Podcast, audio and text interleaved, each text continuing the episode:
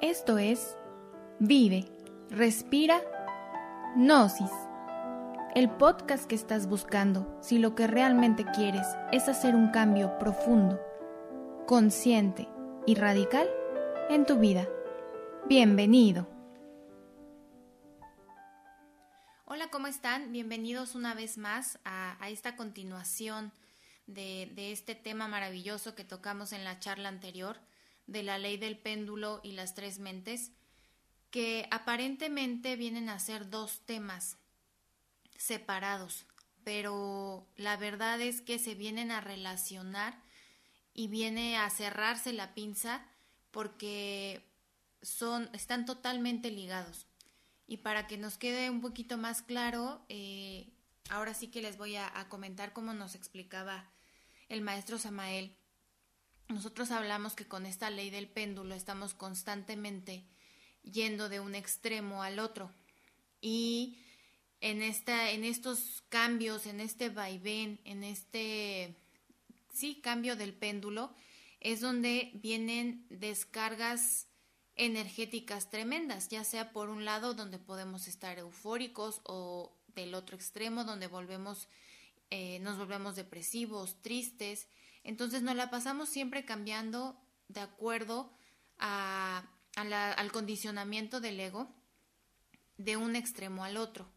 Y mencionábamos de la importancia de ir encontrando ese, ese equilibrio, ese centro, ese Tao, que es el único que realmente nos puede eh, revolucionar y, dejarnos eh, romper con esta ley mecánica del péndulo.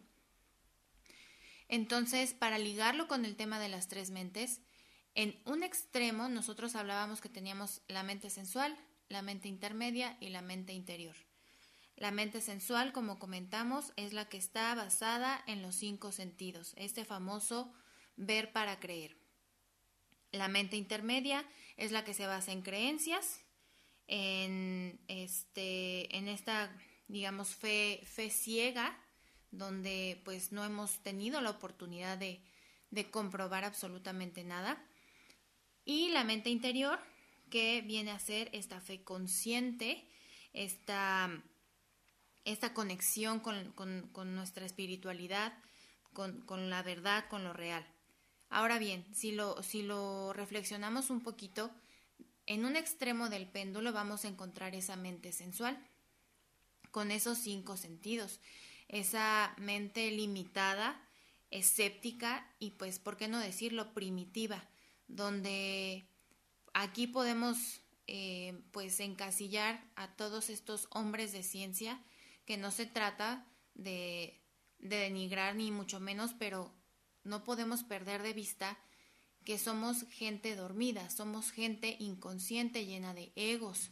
Entonces, por supuesto, que estamos limitados. Y entonces es nada más ver para creer si lo que tú me demuestras tiene que ser con mis cinco sentidos, entonces puedo darlo como verídico.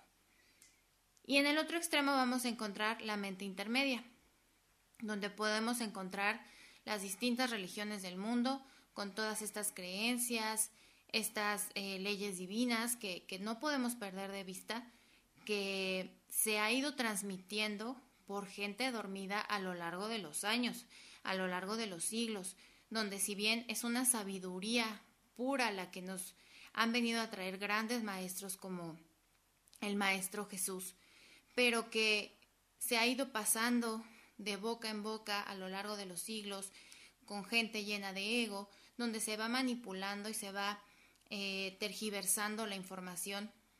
Y es entonces donde nosotros nos volvemos seguidores de una fe ciega, donde nos, volvemos seguidores de gente dormida, dormidos siguiendo dormidos.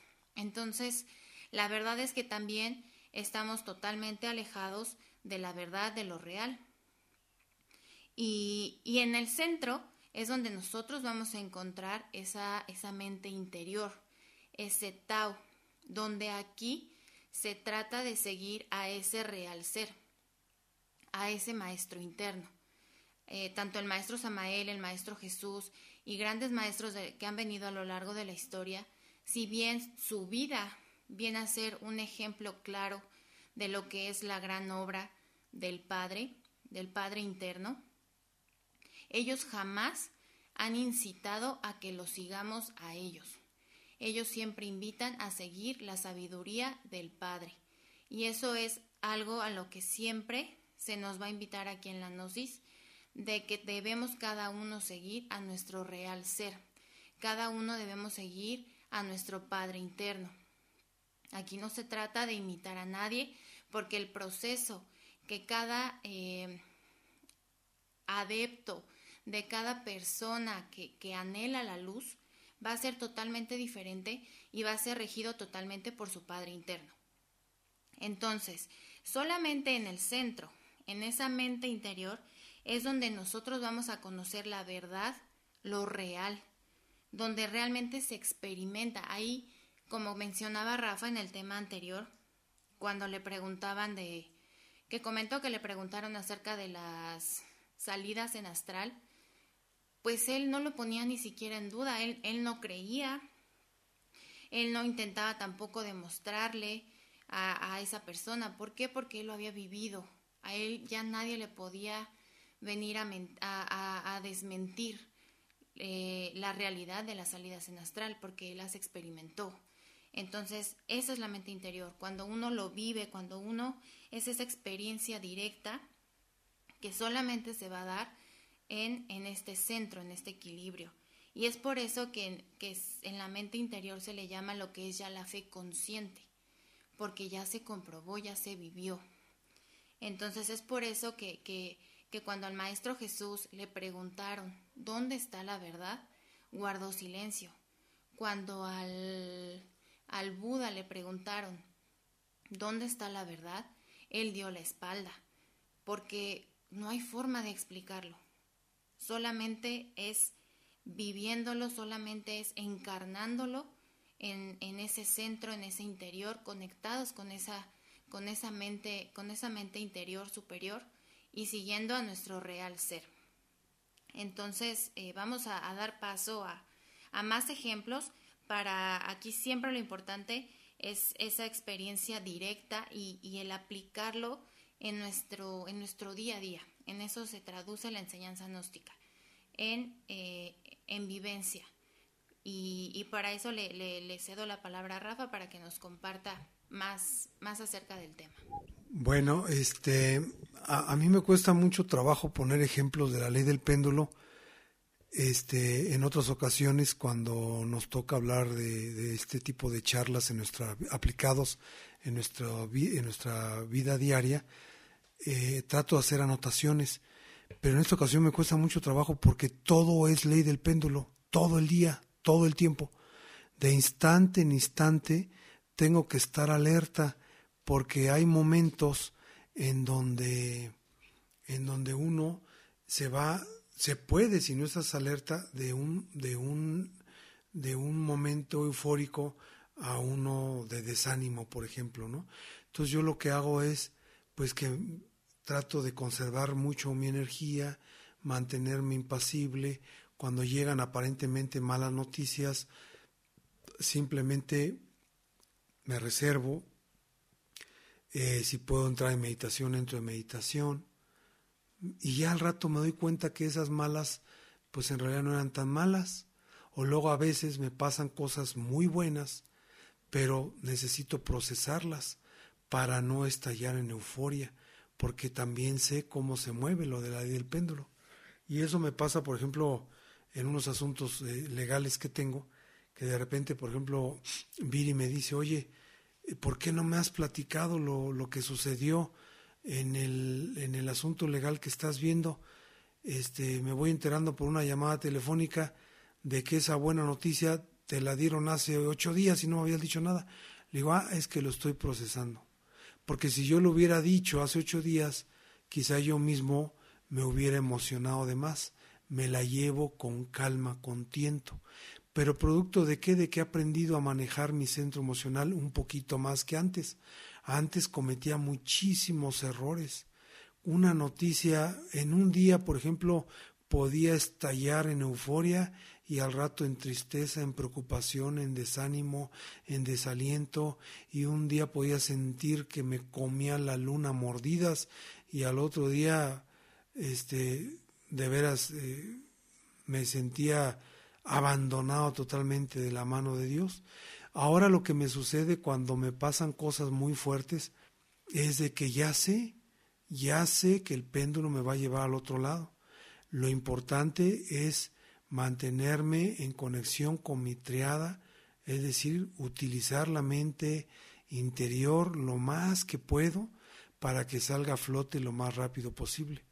Y veo a mi alrededor muchísimos casos de gente que lamentablemente no sabe utilizar estos temas a su favor, piensan que porque les fue tuvieron una un golpe de buena suerte se van a quedar allí siempre y a mí me da tristeza porque digo, híjole, este, pues ni cómo explicarle que, que pues va a llegar la ley del péndulo, ¿verdad? Tengo, por ejemplo, conocidos que eh, han brillado en la política o en los negocios y de repente, ¿no? Eh, no hago ningún comentario, nada más observo y observo y digo, obviamente no les estoy deseando el mal, pero por supuesto que no. Al contrario, me da gusto, pero veo su comportamiento y digo, híjole, no se están reservando, la ley del péndulo los va a llevar al otro lado y qué van a hacer. Y dicho y hecho, tarde o temprano la ley del péndulo los llevó al otro lado y me ha tocado ver muchos casos donde ya no se levantan, donde ya allí se quedan. Quizá la ley del péndulo los iba a recomponer al otro nivel, pero ya se quedaron tan descargados, tan desanimados, que pues ya no se levantan, porque no supieron utilizar este tema, pensaron que nosotros, este, ¿cómo se llama? No estamos sujetos a esta ley. A veces que decimos de aquí a la luna, ¿no? Y no nos damos que después de la, no nos damos cuenta que después de la luna sigue la lona. Y así sucede, ¿verdad? Entonces, aquí Viri nos iba a poner algunos ejemplos que suceden, uy, repito, constantemente y día tras día. A un momento de exaltación le viene otro de desesperación, de angustia y de dolor, porque no sabemos vivir la vida sabiamente. Otro ejemplo más que podemos ver fácilmente eh, cualquiera de nosotros a nuestro alrededor es, por ejemplo, el caso de las parejas.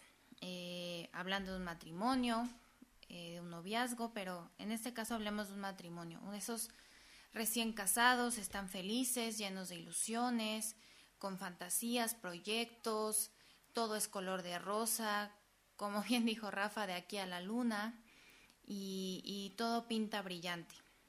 Ahí estamos en un lado del péndulo.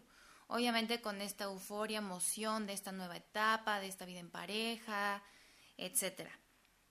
Conforme va pasando el tiempo, donde obviamente va viendo no solo una descarga eh, fuerte emocional, producto de esos cambios constantes de estado de ánimo por estar sometidos a todos esos egos, le sumamos también que viene una descarga sexual, esa famosa fornicación, y con cada, con cada derrame, cada vez que se tira esa energía, se van desmagnetizando, se va acabando esa magia.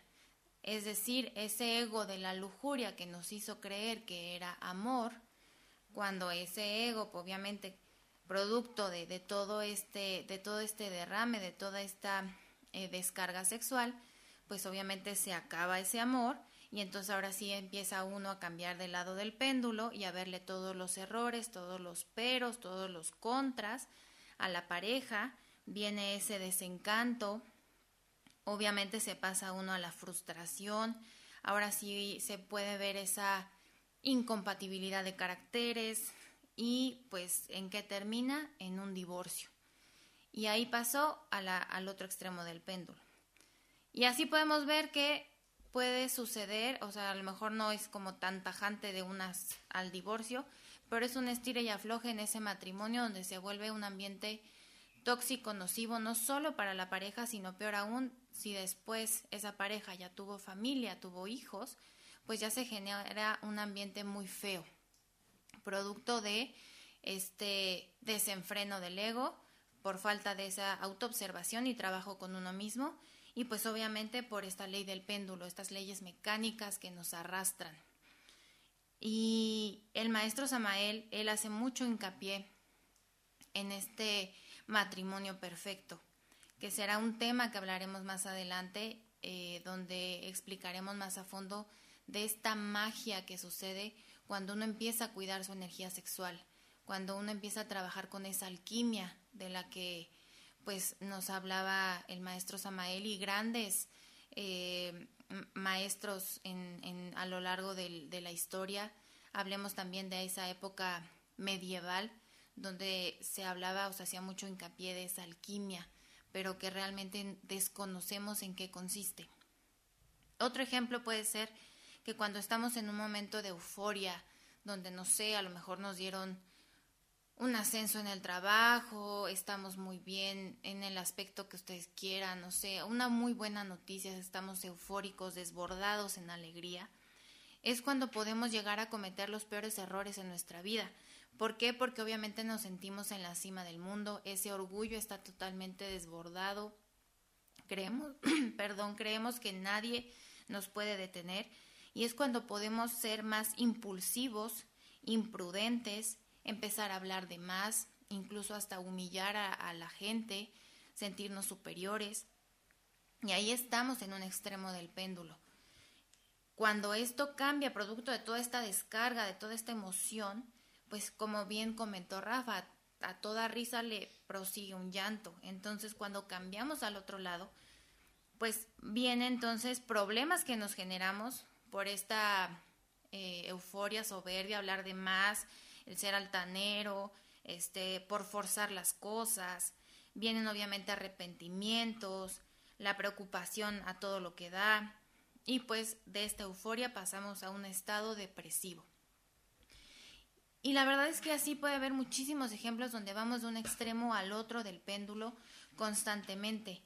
En el tema anterior hablaba Rafa de esa importancia de saber cómo administrar esa energía, ese eh, ese centro emocional, de no desbordarnos en emociones en ningún extremo y saber guardar y administrar en cada uno de, estos extremos, porque realmente nos ofrecen en cada lado tremendas oportunidades y aprendizajes si las sabemos aprovechar.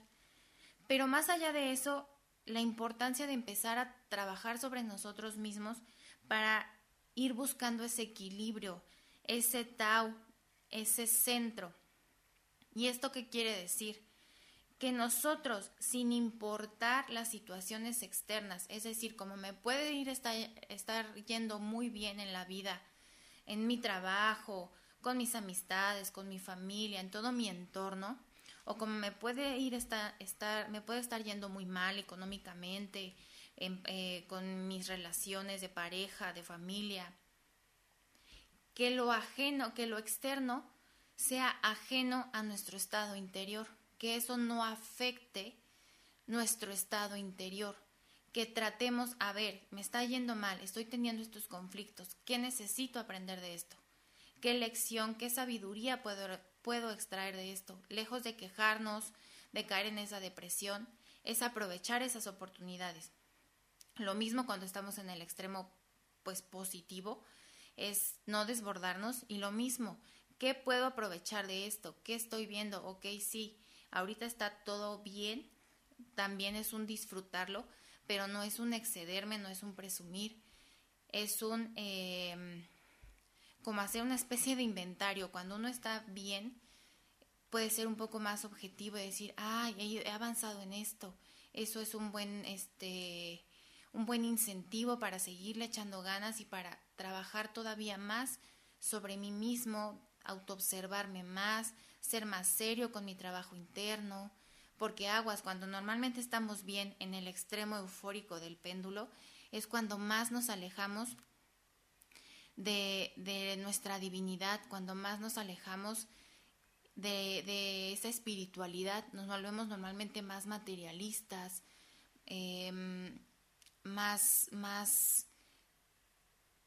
más mecánicos, de verdad nos olvidamos que eso que nos está yendo bien no es producto de nosotros, es una dádiva de la divinidad, que realmente uno no hace nada y que siempre todo va a venir de ellos. Entonces, no podemos creer, ahí es un error, un engaño del ego del orgullo que nos hace pensar que nosotros somos los que hacemos. ¿O tú cómo ves, Rafa? Pues sí, eh, muy interesante, sobre todo aplicarlo a nuestra vida diaria. Eh, en el caso, por ejemplo, de las tres mentes, em, a mí me sucede que en ocasiones pues soy víctima, en, en, muchas ocasiones soy víctima de la mente sensual, esa mente que todo lo quiere eh, procesar con el limitado intelecto, con las creencias, con el, con, con, el escepticismo que por naturaleza existe en el ser humano. Hay algunos signos zodiacales incluso que son mucho más escépticos, mm, que le meten mente a todo más que otros signos. Pero bueno, en términos generales, mientras tengamos el ego adentro, pues sí, somos muy eh, subjetivos, somos víctimas de la mente sensual. Y obviamente cuando uno vive, eh, ¿cómo se llama?, siendo víctima de la mente sensual o la mente intermedia, sufres, estás amargado. Yo lo veo en mi caso. Cuando soy víctima de la mente sensual y de la mente intermedia, estoy enojado, amargado, malhumorado, eh, nada me parece, criticón, con crítica mordaz, etcétera. Ya me conozco, ya sé cuándo estoy fallando en mi trabajo interior. Y por ejemplo, ¿qué me hace, qué me hace ser víctima de la mente sensual? Comentaba yo en la charla anterior, tengo algunos asuntos legales en los cuales estoy inmiscuido y pues de repente que cuando uno piensa que las cosas se van a solucionar, pues resulta que recibo unas noticias de que esto se va a alargar tres meses más y todo eso pues hace que la mente sensual empiece a atormentarme, las preocupaciones, la ansiedad, etcétera, y todo eso lo que provoca, si no me pongo listo, son descargas energéticas que me permiten estar en comunión con el Tao, con la mente interior. Entonces, cuando de repente quiero hacer una práctica, quiero sentir paz en mi corazón, quiero relajarme, pues nomás no puedo. No puedo dejar mi mente quieta, no puedo dejar mi, mi cuerpo físico eh, sin moverse, no puedo concentrarme en no pensar, porque estoy muy atolondrado. Entonces, ¿Qué sucede también cuando estoy descuidado? Es decir, no me estoy autoobservando y de repente por ahí hay una música pegajosa y de esa música pongo otra y otra y cuando me doy cuenta ya estoy fantaseando. La mente sensual. Obviamente eso te aleja de la verdadera paz interior profunda, de esa comunión con tu mente interior. No es que uno quiera tener comunión con la mente interior nada más porque dicen que así debe ser, no es cierto. En el caso particular yo siempre busco tener una conexión con mi mente interior, porque estando en conexión con mi ser interior, siento mucha paz, una paz, una armonía, un masajito hermoso en el alma que ninguna de las otras dos mentes me lo da, ni por lejos hagan de cuenta que son bocanadas de espiritualidad. Es decir, yo no busco estar en el centro porque me digan que tengo que estar en el centro, sino porque solamente estando en el Tao, solamente estando en esa lucha por en esa lucha sin luchar, ¿verdad? Esto parece una un, un, un trabalenguas, pero así sucede, ¿verdad? Este es cuando encuentro esa paz maravillosa que me hace sentir eh, esas emociones superiores a las cuales todos podemos tener acceso. Entonces, tengo que estarme esforzando en no estar alimentando la mente sensual por medio incluso de impactos exteriores negativos, los chismes, las noticias, ay, esas noticias hacen mucho daño. Yo sí las veo, le soy sincero, las veo, porque tengo que estar enterado de lo que pasa en el mundo, pero trato y me esfuerzo mucho en no engancharme, porque cuando me engancho en una noticia, en una injusticia que está pasando en mi país o en el mundo, termino todo descargado. ¿Quién ganó? Los opuestos. Y mi interior descargado. y alejado de mi espiritualidad. Entonces, para mí son estos temas maravillosos, 100% prácticos, el de las tres mentes, el de la ley del péndulo, que constantemente los vivo, ¿verdad? y constantemente los aplico y me esfuerzo y como decía el más Samael, triunfaste sobre el día o el día triunfó sobre ti. Hay veces en las que el día triunfa sobre mí, lamentablemente, pero en muchas otras ya siento que triunfé sobre el día y no nomás siento, lo sé y créame que se duerme bien bonito, como que sabes que cumpliste eh, en, lo, en lo poco que a ti te toca hacer como esencia y sabes que hoy se hizo un trabajo esotérico edificante y dignificante como para empezar un día más y seguir otra vez en la batalla como un guerrero de acuario y a luchar por el despertar de la conciencia. No es fácil, pero es muy satisfactorio y vale la pena vivir una vida así, ¿no? Fíjense, ya con esto me callo para que Eviri nos diga unas palabras finales, pero hablando precisamente de los opuestos, hay una canción que para mí obviamente es un poema maravilloso y habla de eso, ¿no? Eh, esa canción la compuso un español que se llama Sergio Dalma y se llama Ave Lucía, creo, Ave Lucía. Y este, o algo así, ¿no? Hay perdonar el título, pero habla de una jovencita que pues tuvo un embarazo no deseado con el novio y que el novio se fue, la dejó abandonada y su familia le dijo que pues que abortara la criatura y ella vivió hablando de la ley del péndulo con un, un dolor indecible, con la lucha de qué hago, depresión, tristeza, pero luchó, luchó, luchó y, y esta poesía dice algo más o menos así.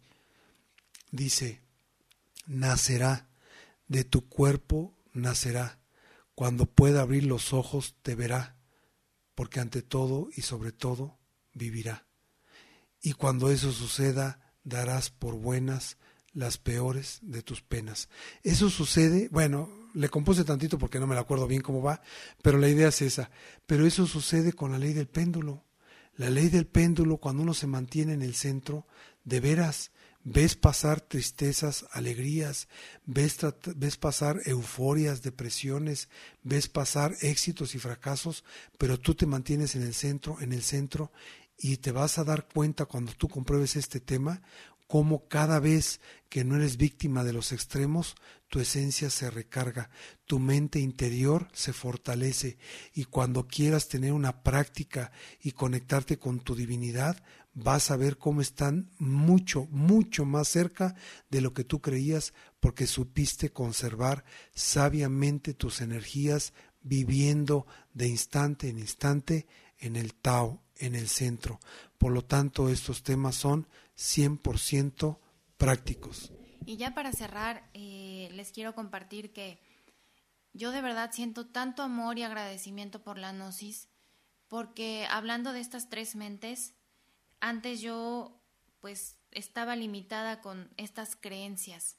Yo iba a la iglesia y no por esto eh, juzgo a las personas que, que les sea suficiente con ir a una iglesia y escuchar la palabra de Dios o no sé cómo se llame en cualquiera de las religiones que pertenezcan.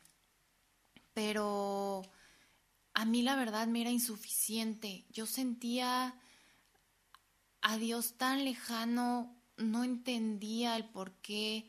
Eh, había muchas incongruencias que a mi parecer era entre lo, lo que nos decía Dios y la, crueldad, las injusticias que yo veía en el mundo. La verdad, por más que intentaba, no podía conectar, porque nada más estaba este creo. Cuando yo entré a la gnosis y que empecé a recibir, así como ustedes que nos escuchan, todos estos temas donde se habla tan claro, sin, sin tabú, sin trabas, sin límites, de absolutamente todo, donde se nos dan temas de psicología, de metafísica, de astrología, híjole, es infinito, antropología, filosofía, es tan vasta la enseñanza, el conocimiento, que de verdad se abre todo un mundo. Y ahí empecé a entender muchas de las cosas que yo escuchaba en la iglesia y que en ese momento para mí eran como palabras huecas o vacías. Y lo más maravilloso fue que conforme a mi nivel, porque obviamente tengo todavía muchísimos egos, me falta mucho trabajo, estoy en la lucha, en la batalla constante, como, como bien dijo Rafa, en, esa, en ese tratar de que el día no me gane. Muchas veces lo hace, pero, pero está el anhelo y las ganas de verdad de, de despertar conciencia, de, de eliminar todos esos egos, de acercarme a mis padres internos. Y no como dice Rafa, porque tenga que, sino porque he tenido esos momentos esos chispazos de paz, de espiritualidad, de conexión con mi, con mi triada, con mi divinidad, donde de verdad ya Dios no es una cosa lejana, Dios está aquí conmigo, es mi Padre y puedo hablar con Él y la verdad es maravilloso.